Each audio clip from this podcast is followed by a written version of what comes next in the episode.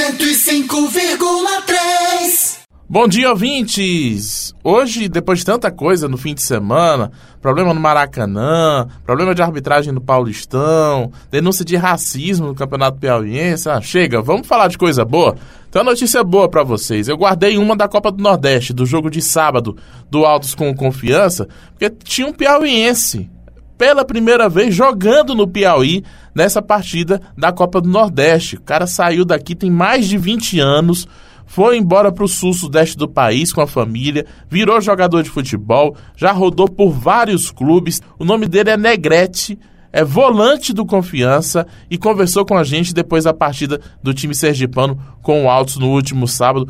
Conta essa história, Negrete. Como foi que você começou no futebol? Rapaz, o Negrete faz 20 anos que não volta no Piauí, né? Sou da terra, foi, sou filho da terra, né? Nasci em Paulistana. E em 97, 98, meus pais mudaram para São Paulo. E eu fui lá eu comecei a treinar minha carreira de futebol, né? Joguei pelo São Bento, Ituano, inclusive com o professor Leandro Campos, ele que me subiu profissional quando ele estava no São Bento. Faz 20 anos que eu não que eu não vou na minha, que eu não venho no Piauí, né? Meus pais já vieram, né?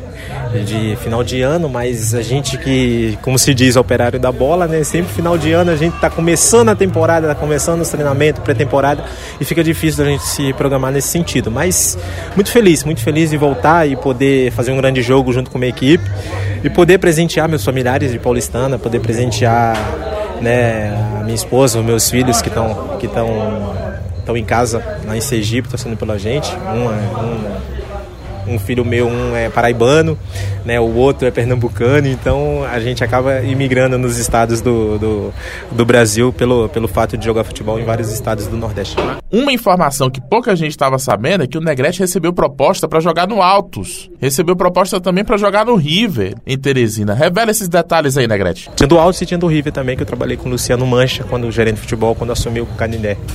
Aí eu tinha os dois convites e, e é meu sonho, né? Meu sonho vir atuar no, no, no meu estado, né? Ficar perto dos familiares, dos, dos, parentes. Infelizmente não tenho mais avós, né? Todos já faleceram, mas tenho tios, tias, primos, conhecidos, né? Da minha época de, de criança. Poder atuar, né? No futebol piauiense para eles acompanhar de perto, né?